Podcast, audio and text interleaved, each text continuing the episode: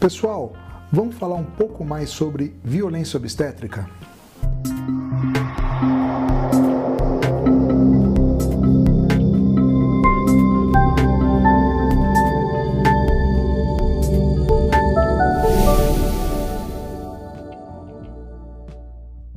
Olá pessoal, é, atualmente eu tô com uma pegada assim de conversar um pouco mais sobre relações humanas, porque quando a gente conversa sobre relações humanas a gente vai conversar sobre ética, mas Aqui é um canal de direito médico, de discussão de, de assuntos médicos ligados ao direito, mas quando a gente começa a conversar sobre ética da vida, eh, como que eu vou tratar o, o, o meu semelhante, eh, como que eu vou prestar o melhor serviço, como que eu vou propagar, né, eh, fazer propaganda daquilo que eu faço, eu estou dentro de algo que pode ser entendido aí de um bom senso, de uma coisa legal.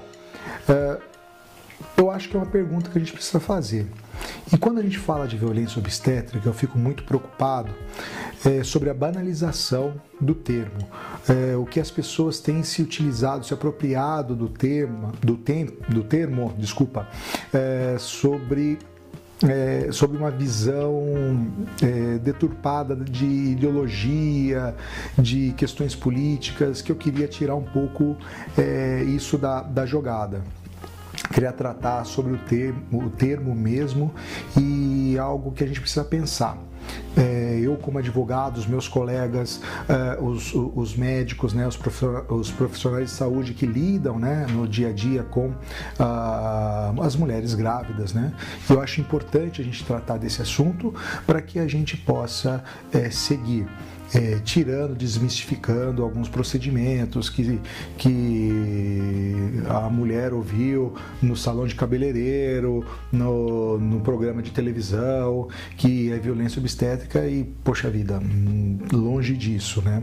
E aí, contaminado por essa discussão, o advogado desavisado, aquele que não trabalha é, na área, ele acaba entrando com uma ação é, supostamente para defender a mulher, mas acaba perdendo a ação por causa de uma falta de entendimento do assunto. Então, eu acredito que o estudo da ética é, da sociedade pode diminuir a quantidade do número de processos que a gente vai entrar aí é, no judiciário, que a gente vai ver aí no judiciário.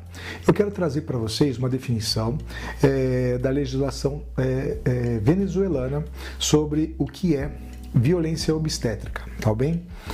Define-se violência obstétrica como a apropriação do corpo e do processo reprodutivo da mulher por profissional de saúde que é expressa por tratamento desumano, abuso de medicação e conversão de um processo natural em um processo patológico, com a perda da autonomia e da liberdade de decidir de forma livre sobre o seu corpo e sexualidade, levando ao impacto negativo na sua qualidade de vida. Pois bem, então, é, levando em consideração isso que está escrito, é, a gente não tem um rol de procedimentos médicos né, que, que são entendidos como violentos. Tá? Então, nós estamos falando de é, forçar uma medicação, né, é, usar ela ao contrário da ciência médica, de um procedimento que, está, que estaria é, é, em desuso, uh, ou proscrito né, uh, da literatura médica. Então, essas coisas uh, são consideradas né, é, violência obstétrica, mas não isso que a gente tem visto por aí. Por exemplo, se fala muito da utilização da ocitocina, né, que aumentaria ali é, a rapidez do trabalho do parto, né, induziria o trabalho de parto. Não necessariamente, várias vezes isso pode salvar a vida da, da mãe, né, da parturiente, porque ela não está conseguindo dilatar o suficiente para expulsar, né, fazer o movimento expulsivo do feto. Uh, ou ou o uso é, da episiotomia. Nossa, eu vi várias fotos é, de momentos de parto que é, é, é, é, quase antinatural, né? Se você não der aquele, aquele cortezinho na região genital da mulher da forma certa, dentro da técnica médica, você acaba dilacerando a mulher, ela acaba ficando com incontinência urinária, incontinência fecal, diminui a qualidade de vida da mulher, é algo horroroso.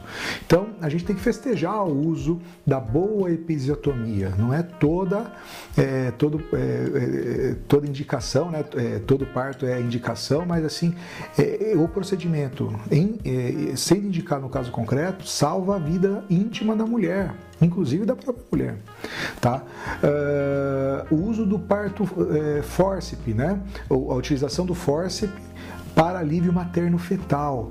É, muitas vezes ah, o, o, bebê está ali no canal de, de, parto, né, não consegue nascer de forma natural, você precisa dar aquela ajudadinha com o instrumento, que é aquela, que é aquela colher né, que o médico utiliza para é, pegar a cabeça da, da criança e, e, e tirá-la né, do canal de parto. Então são questões muito importantes, são utilizados normalmente na medicina e, não, e tem que ser consagrados, não podem ser demonizados aí pela, é, pela, pela sociedade. Estou é, é dando alguns exemplos é, de procedimentos médicos que, longe de serem entendidos como violentos, tá? se realmente indicados para o caso concreto. É, uma outra situação são os usos de linguagem meio chula, né? Pelos profissionais de saúde que estão ali é, no, no, parto. Geralmente tem lá o, o, o, o obstetra, né? o, o médico neonatologista que vai receber, o pediatra né? que vai receber a criança, uma enfermeira né? e o anestesiologista. Essas pessoas geralmente são as pessoas que estão ali no, no centro obstétrico, eh, no procedimento de parto. Então, por exemplo, eh, vou falar de uma forma chula aqui, mas não me entendem mal. Algumas frases que a gente acaba até brincando, né, corriqueiramente, se faladas numa situação de parto, é, é, é claro que existe uma violência. Por exemplo, ah, na hora de fazer foi bom, agora faz força para expulsar. Sabe? Xingamentos, algumas coisas assim, poxa vida, é uma, é, é uma irresponsabilidade, uma falta de sensibilidade à vida, à utilização disso daí. Então isso daí não tem nem muito como falar, né? Uh, isso é um ato violento. Uma outra situação que eu queria apontar para vocês é a questão da, é, do acompanhante. Naquele momento é, já está consagrado o direito uh, da, é, da parturiente a ter o acompanhante, ou o marido, né, o pai da criança, ou uma pessoa de confiança, porque ali está um momento vulnerável, né? Vamos pensar nesse sentido. Então é importante que a gente é, consagre essa possibilidade do acompanhante que está ali na, na, situação de parto, tá? Eu queria com isso, não é bem o caso de violência obstétrica, mas eu queria exemplificar como isso já é, é já é entendido pelos tribunais. O pai é, na cidade de Muriaé, no, no, em Minas Gerais, num processo do Juizado Especial Civil, ele entrou com ação contra o hospital porque foi tolhido o direito dele de, de, de acompanhar a esposa no parto, né? E por conta disso, é, ele entrou com uma ação contra o hospital, né, como eu disse, e ele teve aí uma indenização, ele foi indenizado no valor, ele, é, ele foi teve ação procedente né, do pagamento de 3 mil reais a título de dano moral, porque nunca mais vai ter oportunidade de ver o nascimento do filho, era aquele momento específico. Então vamos lá.